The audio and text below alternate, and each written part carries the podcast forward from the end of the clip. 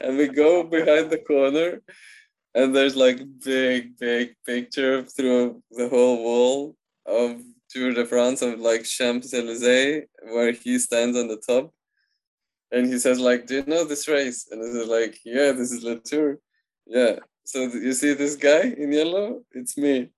No way oh.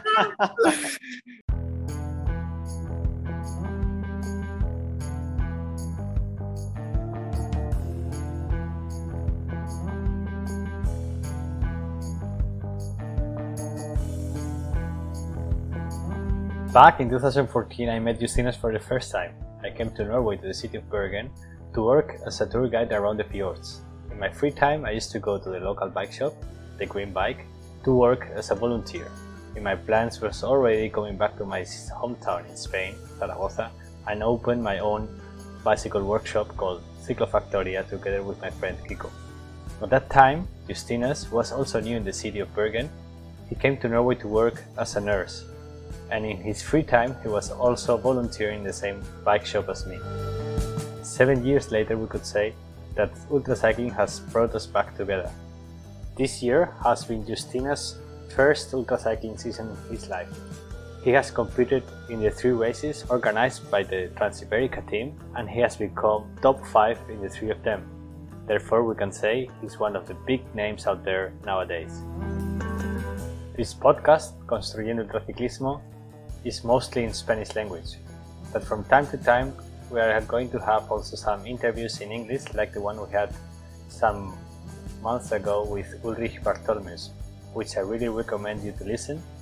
It is the third episode of the podcast. My name is Borja Gascon, and I welcome you to the 13th episode of the podcast Construyendo Ultraciclismo. I let you with the interview with Justinas Leveika.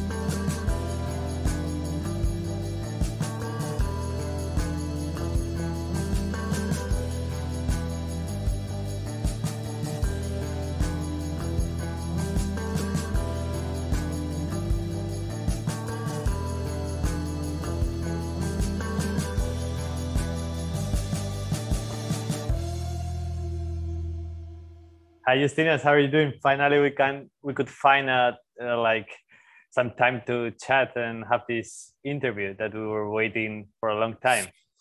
yeah, it happened. It happened. Finally, it happened. Finally, this was your first uh, ultra cycling season, right, in your life, and it was yeah, quite it was. a quite a busy one. Yeah, I, I, I maybe I I haven't checked the dates that closely. That uh, after Transiberica, I'll have just like two weeks to Badlands. So that was uh, wasn't that much re- time for recovery, but I wasn't the only one who came to this race without much recovery. So yeah, so I think it was quite equal. Well, when when the season started before Transpyrenees, you were I, I could say like a completely unknown guy in the ultra cycling scene. Now, after Badlands and after your three appearances in these three races, you are, we could say, one of the biggest names of this summer. At least here in Spain, many people got to know you, maybe because our media covered, no? Of course, you like big, you are a big name. How how are you dealing with with this being a famous guy? How I'm dealing with the fame now, it, it didn't change much. I mean, um, uh, thanks to you, to Ciclofactoria and, and everything, I think the biggest changes in my in my Instagram followers amount, like the, the number increased quite quite much. So that's I don't know. That's that's both funny interesting and it brings some responsibility. I, I feel like shit. Now I can't share any stupid things. Now I have to be professional. Nah, I don't know. But uh, yeah, it was a fantastic summer in Spain. Like I, I liked what uh, what Sofiane did when he was leaving Spain. He put S in like um, in between, uh, and and the rest is pain. so Spain is pain now. It like uh, it definitely but, is. Uh, it definitely is. Well, uh, Badlands ended like two weeks ago, or or something like that. Mm. Have you had time to relax and recover already? Yeah, my recovery is at work. I, I, I, yeah, I'm even though I'm I'm cycling quite a lot, but I still have a full time job, which which is quite demanding. I'm a yeah, manager of the head of the unit, so I have like thirty workers, which I have to look after and uh, make shifts and everything. So it's it's not a easy walk, easy days at work. That's and now, one thing. That that's one thing I also want to go through because you are not a professional cyclist. We could say you you you have another job, like a, mm-hmm. as you said, a full time job. Uh, how do you handle it? Like working eight hours and training. Do you train while you commute to work, or how do you do it? Yeah, luckily, uh, or luckily, or lucky or unlucky, I bo- I live like forty kilometers from work. Wow. So if I if I commute to work, to and from, so it's already eighty kilometers in the box, and uh, and yeah, it's I can choose like yeah I can I can uh, usually in the morning I start like half past five, so it's quite an early start of the day, and. Uh, I ride easy uh, with, no, with no with no breakfast. Like it's it's my like endurance training, and then after work I put some intervals. So so I both do commuting and training. So it works works very well. Because otherwise, if I take a if I take a car, so it's yeah I, I still have to spend like half an hour in a car. It's it's yeah it goes quicker but when I come back home, I, if I want to train, or I usually want and have to, so it's another two hours which I have to use, yeah, for training, which I could otherwise spend with my yeah, girlfriend, dog, or whatever else I could do.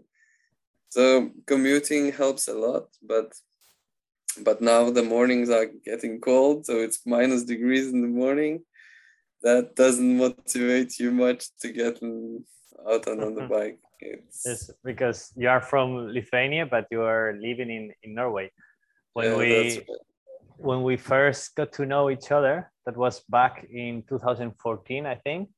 We were both living in Norway, in Bergen.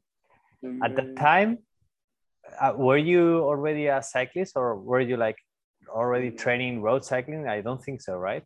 No, I was um, one of the worst guys in the shop when we went for a, like a, a, a social ride with a with a with a bicycle shop where we were where we were not working. We were like volunteers. Volunteering. Yeah. yeah.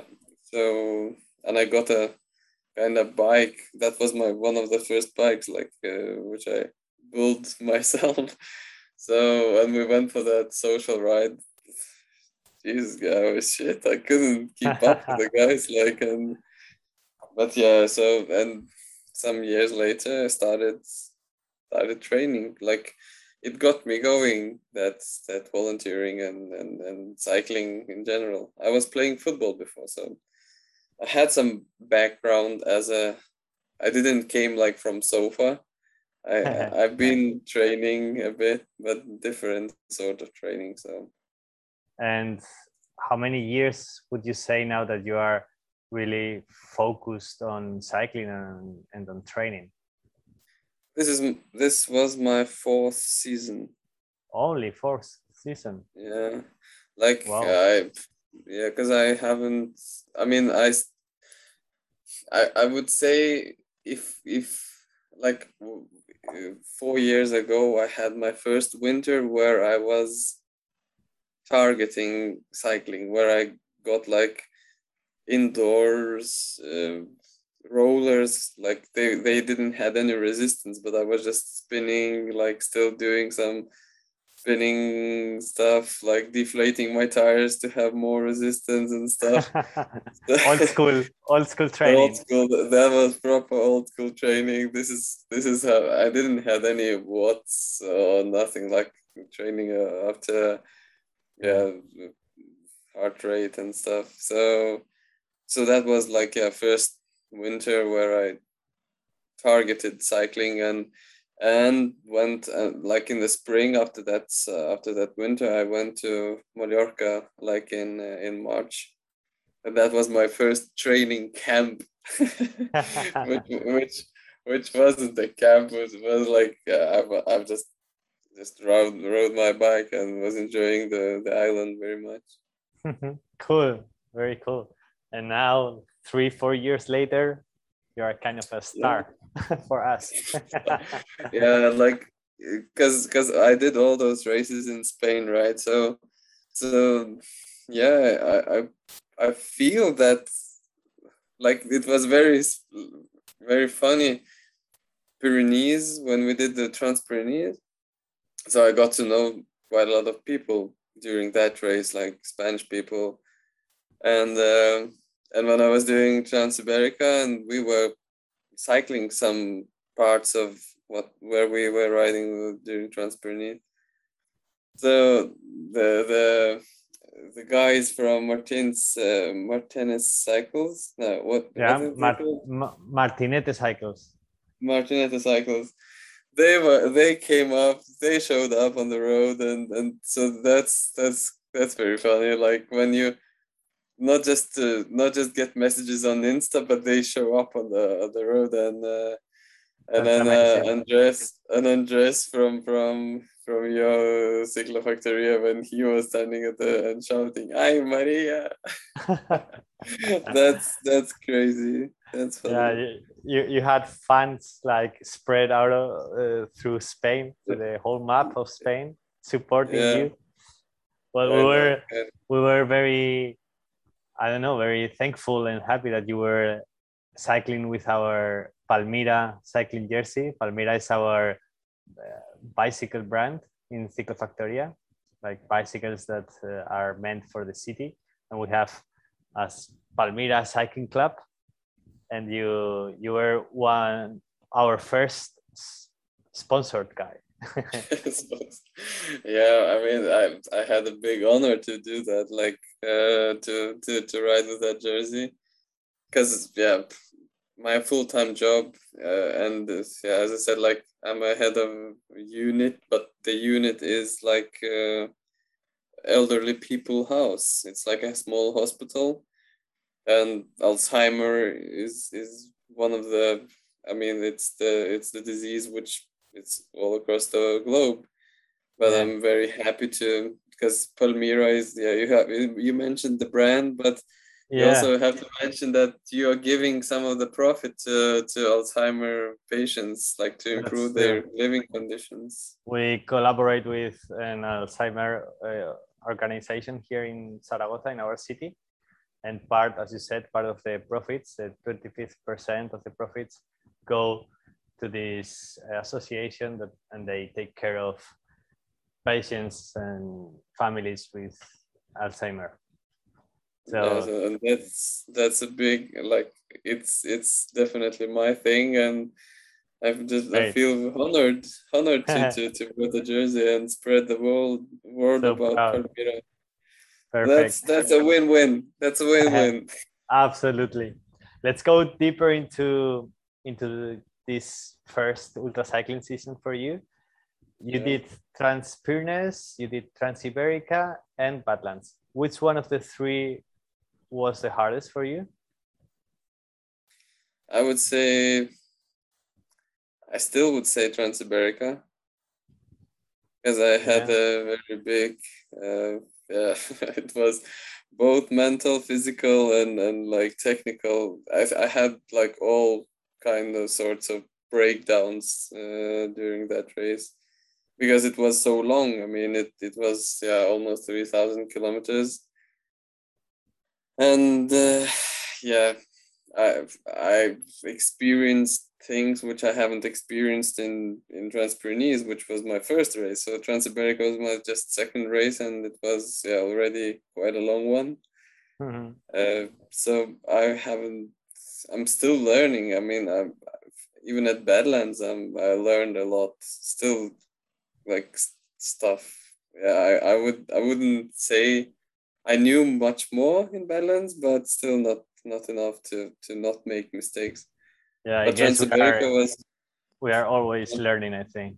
Yeah, yeah. But to Trans-Iberica, it was because I had to dig deep, uh, really deep, to to to finish the race. Because like after 1,800 kilometers, it was it was more than yeah. I, I was all, almost done. Like I was in situation where I was looking for uh, train tickets and bus tickets to get back to Bilbao because I. Yeah, you almost yeah you almost quit the race. That time, well, when it when you started Trans-Iberica, you were like in the head of the race together with Ulrich. Then you split. Ulrich like took a big advantage. And yeah, because like, I made a mistake. you made a mistake, yeah. And then I guess Ulrich never sleeps. He's like a machine. So he was, I don't know, like 100, 150 kilometers ahead of you. Then you were like kind of fighting for a second and third place with with Pavel. Mm. And then all of a sudden, in the middle of the race, Ulrich had these uh, mechanicals and he had to stop for more than 12 hours or 24 hours, something like that.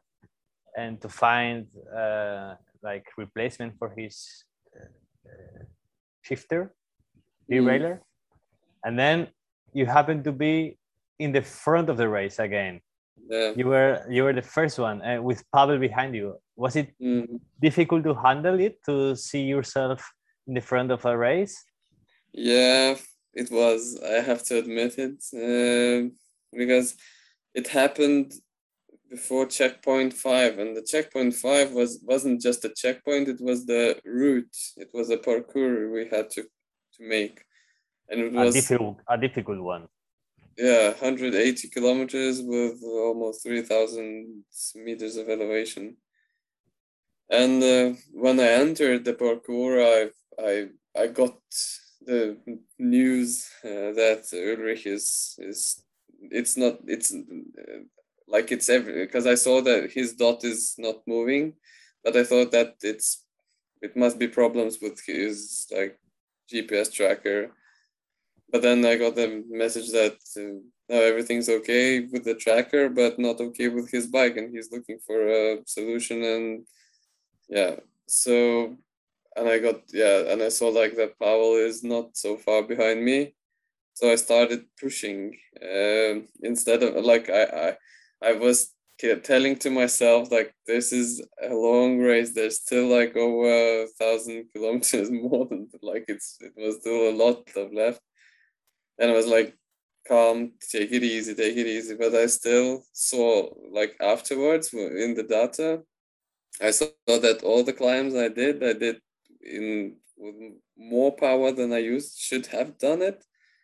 I made my stops shorter like yeah i did and when i reached uh, segovia it was like the finish of checkpoint five i increased the the gap to pavel quite a lot but still i just stopped for mcdonald's just went in took the burgers went out on the bike and was riding away where most of the riders took uh, quite a long break in Segovia because it was like quite a big city. It was possibilities to find a hotel uh, and it was like yeah almost half like over the half uh, of the race done and my plan was also to to take a night at, at some like civilization where I should charge my power banks because I don't have any dynamo so I I'm I'm yeah power banks is all I have um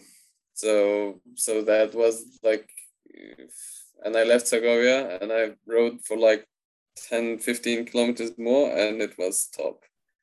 And then you had to stop. Yeah. I remember I, I remember I chatted with you at that time. you told mm-hmm. me you were done. You were like completely out of energy and you had to take a rest.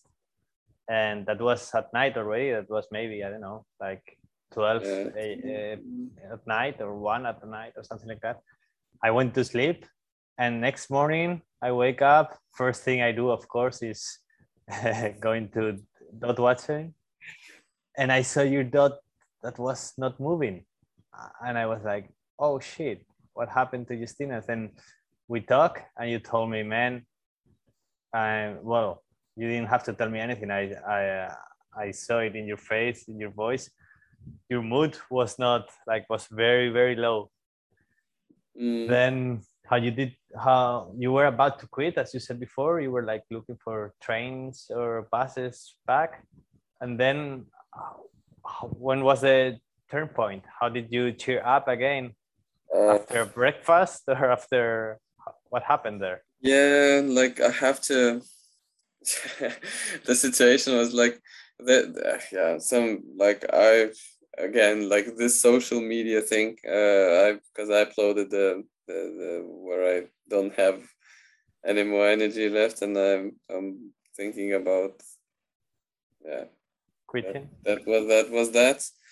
So i got some messages like asking like what's what's the problem? Like is it physical? If it pain? If it's mechanical or what's happening? And i had like yeah pain was one of the things. Like my ass was bleeding. I had so bad like saddle sores that it, it was impossible to sit on the saddle. And this is partly because i had just one shorts like one pair of bibs which were used and i mean they were done. Uh, but yeah so again uh, i called my mother and my mother said like yeah now we are so proud of you. You've done more than enough. Oh so you you're so yeah. I called my girlfriend. She said the same like oh we are so proud of you. You you did so much. You are so we are we are proud of you. And this is you proved you proved everything. And i called my sister and she said like did you? Like are you are you really done? You're still third. I mean the guys behind you are still behind you. You don't have to ride that fast or take longer breaks. Enjoy the the ride more. Try to ride to the next city. There's going to be a pharmacy. Yeah try to find some maybe painkillers buy you buy yourself another pair of bibs and maybe things will will look better take a yeah, good breakfast. And then and then i got like messages also from some like there's a guy chris he's called yeah his name is chris uh, from from england. He won uh, what was the race? I think gb divided or something like that. So he said the same like take a break. Uh, maybe yeah go find a pharmacy put some things on on the on the saddle sores some painkillers and maybe you'll you'll manage. Cool. And so you did. So and this is yeah and then I and then i met like when i when i started moving the next bigger city was avila. I got to avila and the, yeah that was another story where i met the tour de france Yeah. champion I, I wanted to ask you that the next question. Uh, that Yeah. story you told me, and it, it's incredible. Uh, you met the former uh, yellow jersey and winner of Tour de France, Carlos Sastre.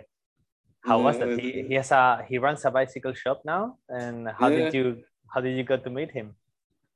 like uh, when I was uh, approaching Avila, um, I was coming from yeah from the one side and and there was like Decathlon and different bike shops um, to to buy myself new bibs, and my Di2 batteries were running low again because I had the problem before, uh, but they they started yeah there was some problem with that. So I stopped at Decathlon. They didn't have neither the charger or nothing. They recommend me another shop. I went to that other shop. They didn't have a charger. They couldn't speak good English. So, but they said they said like, "This Carlos, go to Carlos, uh, and and he he definitely will have it." So I write to, I get his address, I write to, to, to the to the shop, and uh, when I enter the shop, uh, there's a lady behind the counter. She says she doesn't speak English, but wait for Carlos. And Carlos had a customer at that time. So the customer went, and Carlos had time. So she he took me in, like took my bike. I explained what's the problem. He would start. He yeah, he said like no no problem, come in. But at this time, you had no idea who Carlos No. was.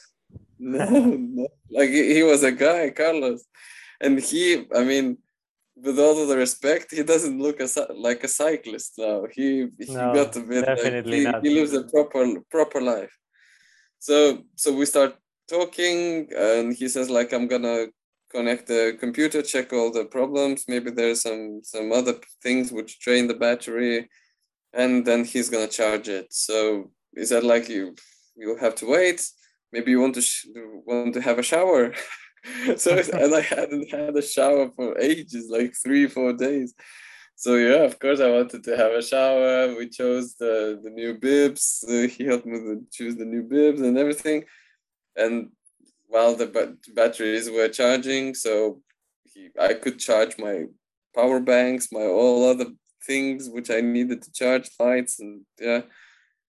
And when everything was done, uh, I yeah I sh- I was about to, to to pay for the shorts and stuff.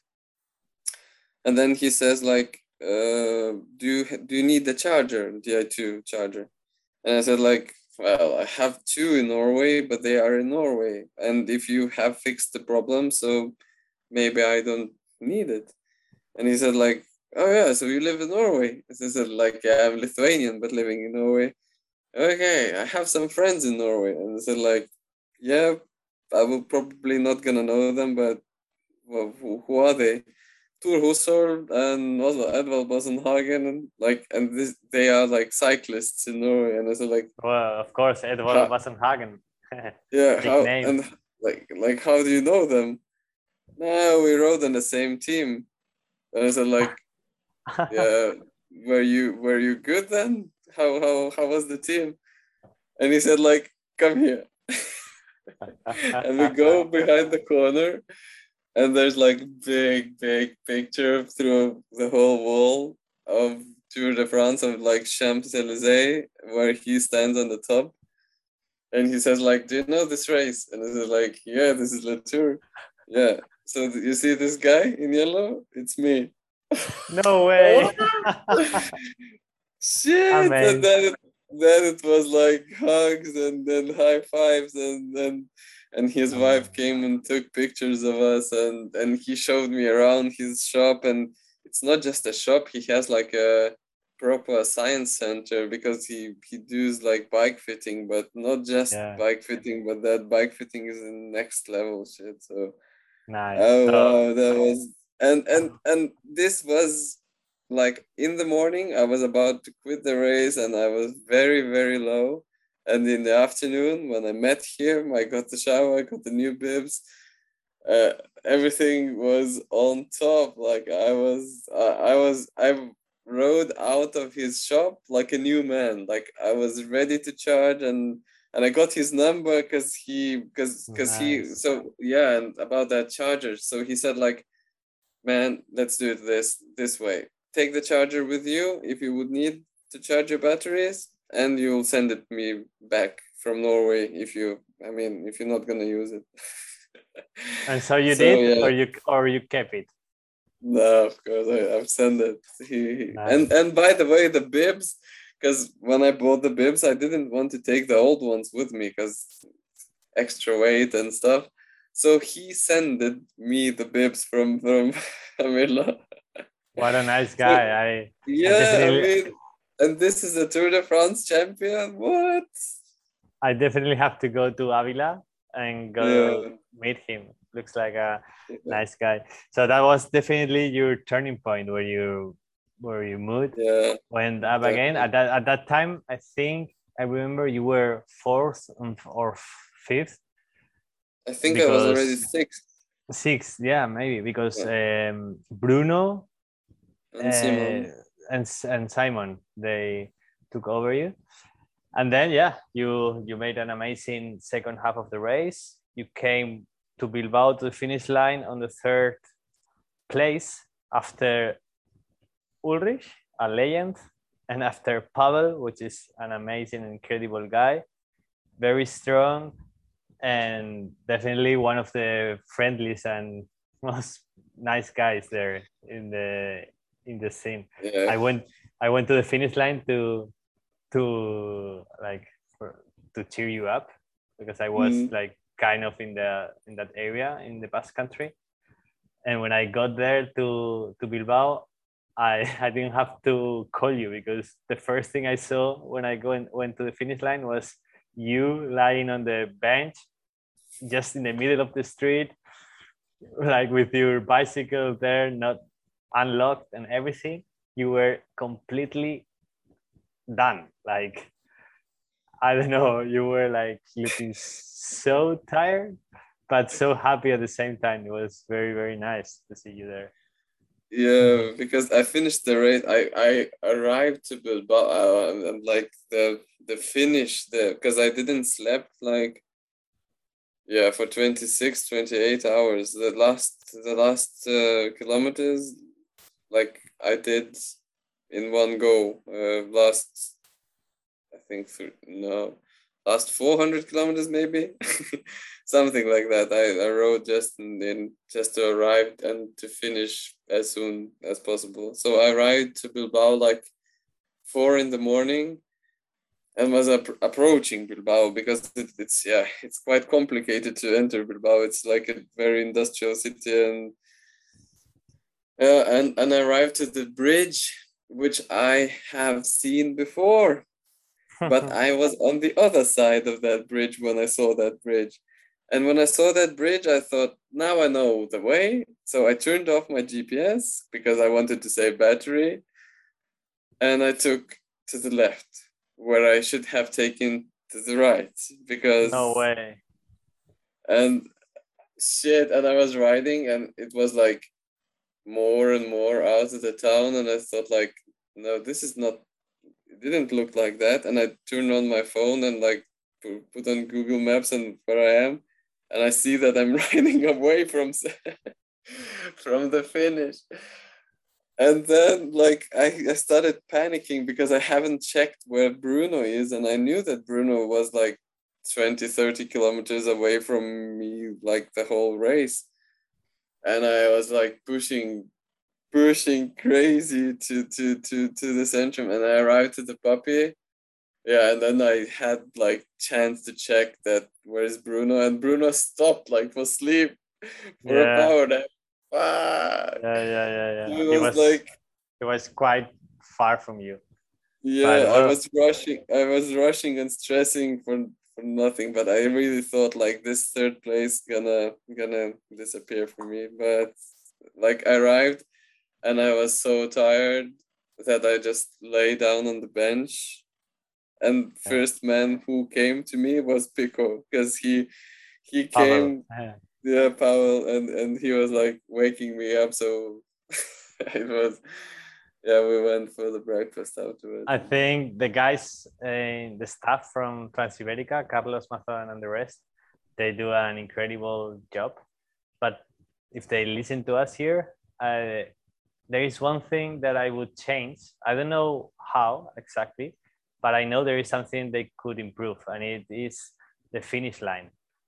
Like Uh, there is no one like if you are the first guy coming to the, arriving to the finish line then they are waiting for you. Well there is only carlos waiting for you. But then well you were the third one coming to the finish line. There should be Mm. kind of a party still.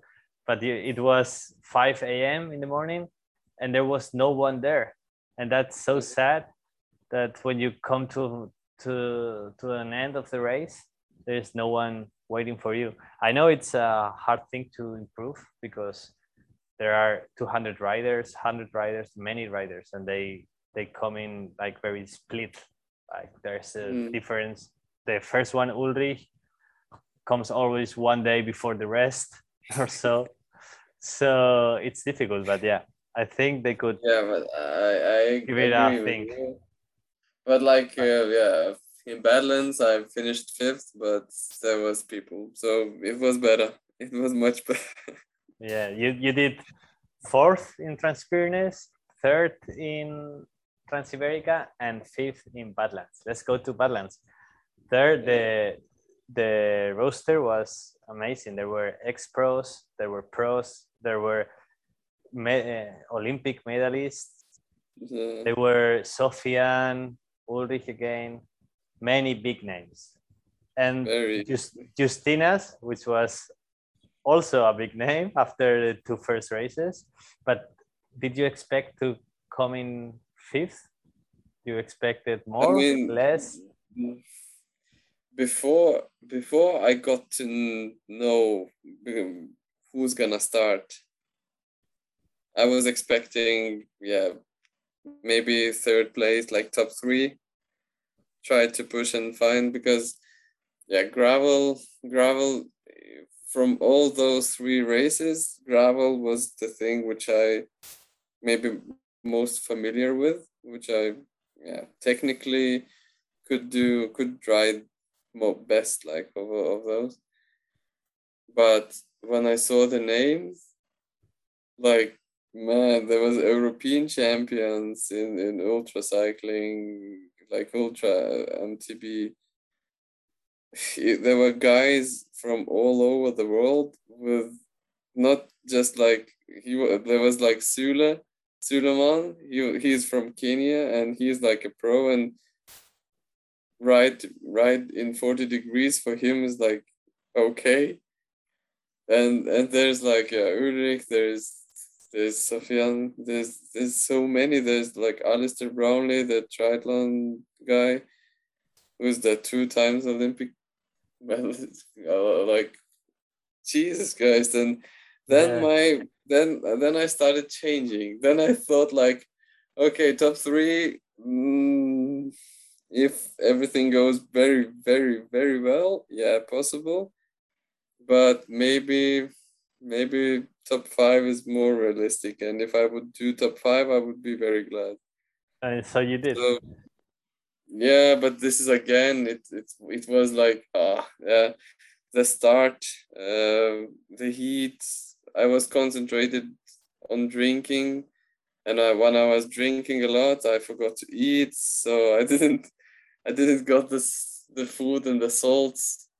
And like lately like when we entered the Gorafe desert oh man it was like 47 48 degrees and um Alistair was keeping having troubles with the with punctures with his tires.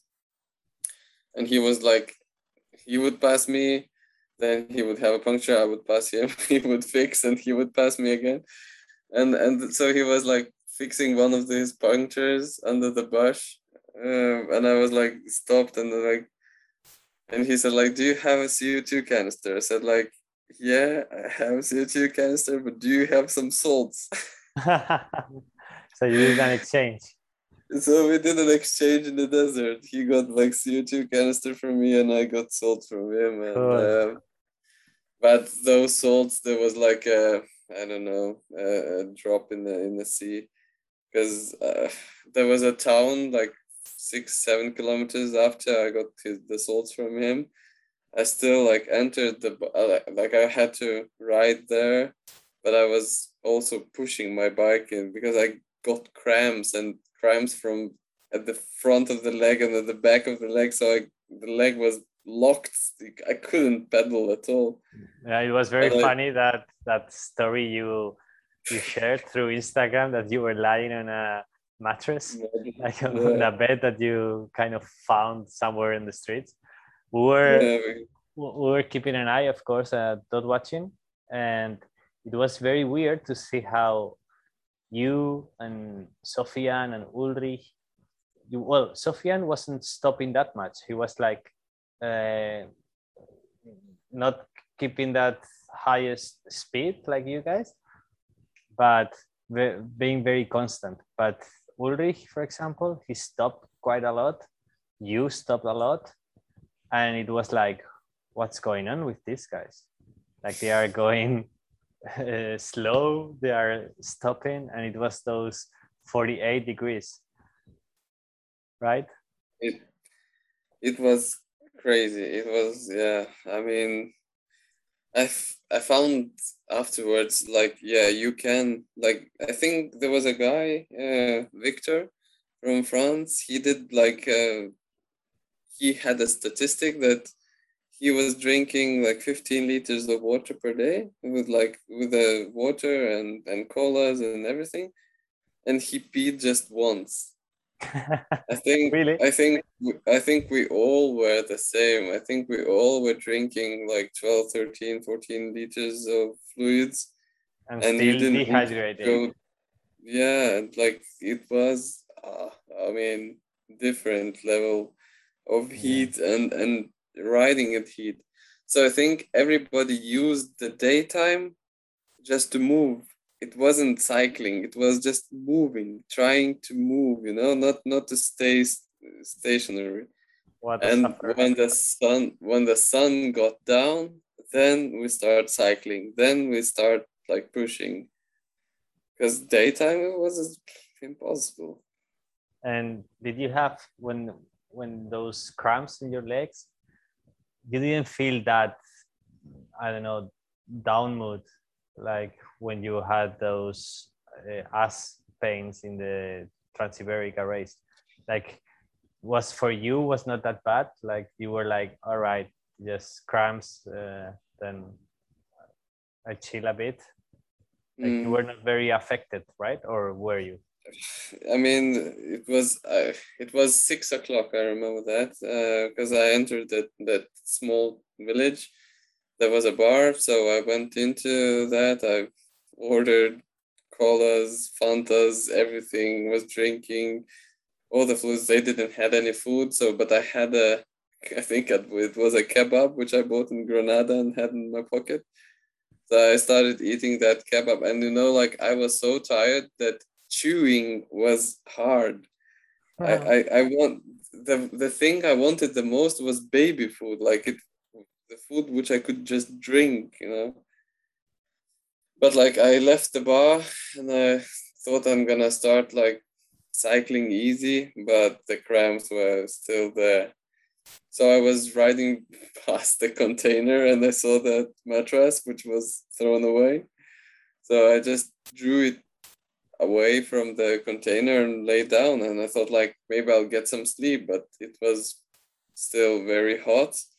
So it was impossible to sleep and, and I was like laying on my back and waiting for the cramps to go over. Like and and when you lay on your back, you see cyclists passing by.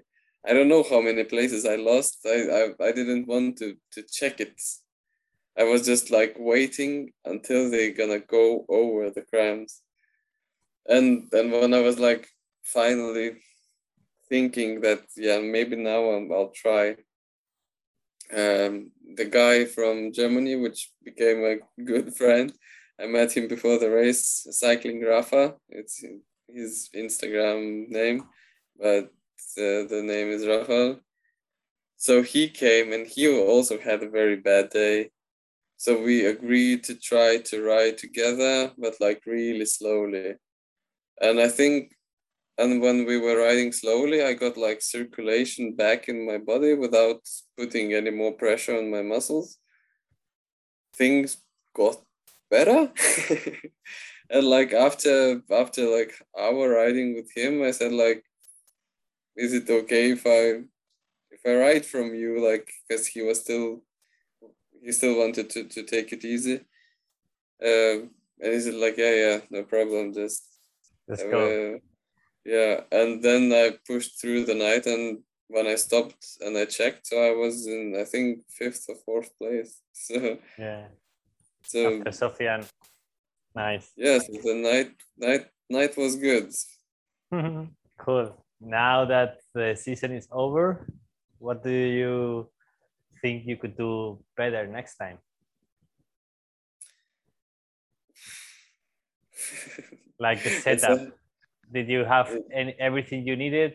Were you missing something? Did you bring something with you that you won't bring again to any race? I mean, and for the second race, uh, not for the second, for the Badlands, I think I was, but it it's again, it, it wasn't just me. I had I had gloves, I had down jacket, I had uh, uh, I had like leg warmers, I have arm warmers, which I haven't used once. Really? So it was yeah, it was because it was like 25 degrees at night. I think the coldest the coldest it was maybe 13 or 14 up in the mountains, but it was just for a short time and it, it felt really fresh and nice. So I think I think still that yeah it's it's possible to do with even lighter setup than I'm doing. I'm I'm I'm I'm already kind of traveling quite light. Well, probably think, the lightest. but I still think it's it's possible to cut off some more from there without going like into compromises uh, of sleep and stuff. But mm-hmm. uh, yeah, I, uh, um, the efficiency, you know, the, this is this is what I could learn more from Sofiani, like efficiency, because yeah, he is one of the guys who spends most of the time on his bike. Uh, but like I have still to improve both physically to to keep with uh, Uber because mm-hmm. he's a beast. Uh, he still he can ride long and he can ride hard. So this is the most impressive thing about him.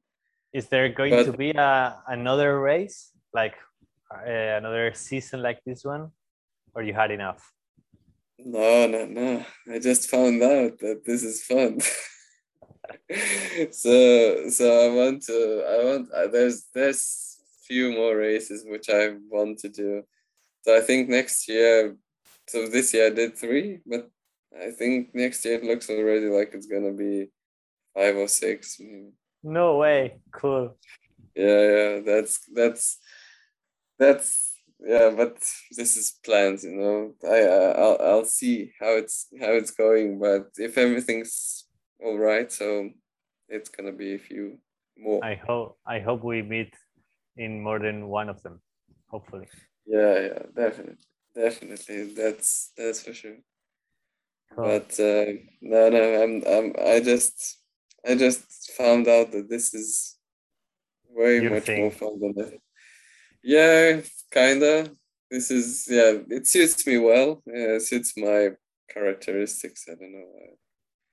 I, I can. What does, what, what does it mean ultra cycling for you?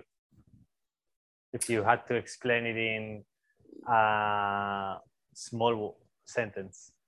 Yeah, I would say that it's like looking for your boundaries, like you you're pushing your limits. With ultra cycling, you're pushing your limits. Uh, you're looking for your limits and pushing them. So it's crazy. Definitely. Yeah. Are you one of those guys that ride with headphones on and music, or are you listening no. to your own thoughts? Never. I, I, I don't have headphones with me. And is it it's, sometimes it's... difficult to handle your thoughts and? Nah, I'm okay with myself. It's uh, I've never used them. I, I use music uh, when I train in, in indoors on a trainer in winter, but other than that, it can be five, six, seven, uh, or like 50 hours on the bike, and uh, and I can still have enough to to just with my own company. That's great. so it's, it's okay. It's okay. That's important. That's important. Great. Before we finish, I have to make you a question. It's a question that I usually do to who comes here to the program, and it is your output what's output in the 20 minutes effort test? Uh like 20 like do you do you want a full ftp or like do you want the the, the 20, 20 minutes. time 20 the minutes? 20 minutes but don't overrate it. Speed. Uh, I did. I, I I'll have to do a new one now on Tuesday. But the last one I did, I think, and it was before Transamerica. It was three sixty nine or something. no way. And you were waiting how much? I weigh sixty nine now. That's a 5.3 kilowatts. Yeah. Whoa. But but it's it's twenty minutes, you know, and this yeah, of is course. and uh, and I see like I probably can keep up. Like I'm I'm amazed how good Uber is. Like because he is pushing the same watts easy, but not easy, but like he's he's pushing those watts, and he manages to recover while he's doing like still he's he's doing still quite hard intensity and recovers while he's doing that well i can do those 20 minutes but my recovery is much longer Yeah. so I know his I know his I know his secrets. I asked him. you want me to share it with you? It is he, he eats candies, Haribo, and ice cream and Fanta. That's everything he has for eating. yeah, of course.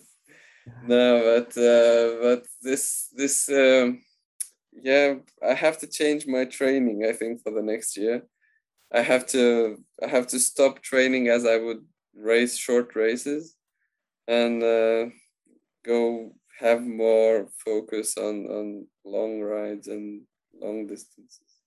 Cool. So uh, I I don't know.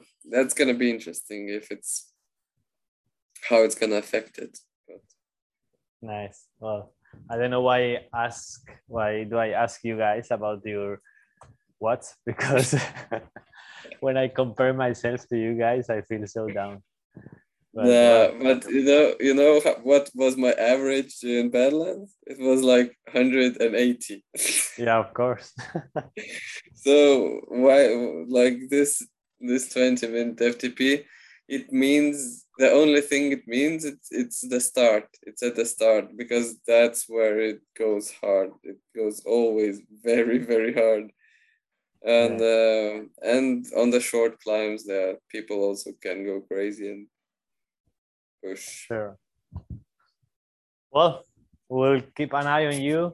We'll see when when you line up for the next for the next race, and we will be, of course, supporting you. I hope you you still wear our Ciclofactoria Palmira jersey with proud, And- and we'll be there supporting you. If not, racing against you and trying to beat you, which, no, but which then probably will never happen. Then we're gonna race as a team because that's gonna be Palmyra Cycling Club, right? Well, definitely, that's one thing we have to do. Great, we Justina. to. Yeah, we have to make it. It was such a pleasure to have you here in the program, and I hope we, we get to see each other soon, not just through the camera, but in real life. Yeah, that's that's the hope. And um, yeah, thank you very much for the invitation. It, it was big pleasure and and um, yeah, I'm very proud. It's so I like- am. it, it's an achievement to be invited to the podcast. Like this is this is something. This is this is what the stars do. Definitely. Well, Yeah. I wish you all the best. Have a Yeah. nice weekend. Take care, man. Thank you. Bye.